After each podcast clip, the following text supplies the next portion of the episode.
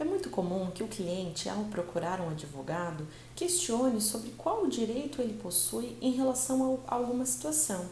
Porém, é necessário frisar que não basta que você tenha o direito, você precisa comprovar esse direito através de provas. E nesse vídeo eu vou explicar como é a utilização de provas das redes sociais em processos judiciais.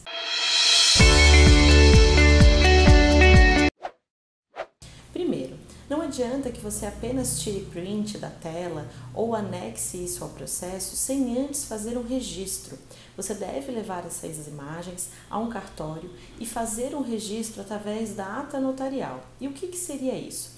O cartório irá verificar de fato a existência daquela imagem. Por exemplo, você quer utilizar uma foto postada no Facebook. O cartório irá entrar nessa rede social e verificar a existência dessa imagem, e isso será utilizado no processo. Por isso, toda e qualquer rede social pode sim ser utilizada como prova, porém é necessário fazer essa ata e também, se a outra parte porventura comprovar que aquilo foi alterado através de uma perícia, essa prova será invalidada. Por isso, é muito importante que qualquer informação que você tenha nas redes sociais, você fique atento para que você apresente isso ao seu advogado e assim ele possa instruir o seu processo. Um grande exemplo são ah, os processos de família, onde, por exemplo, você quer comprovar o período da existência da união estável.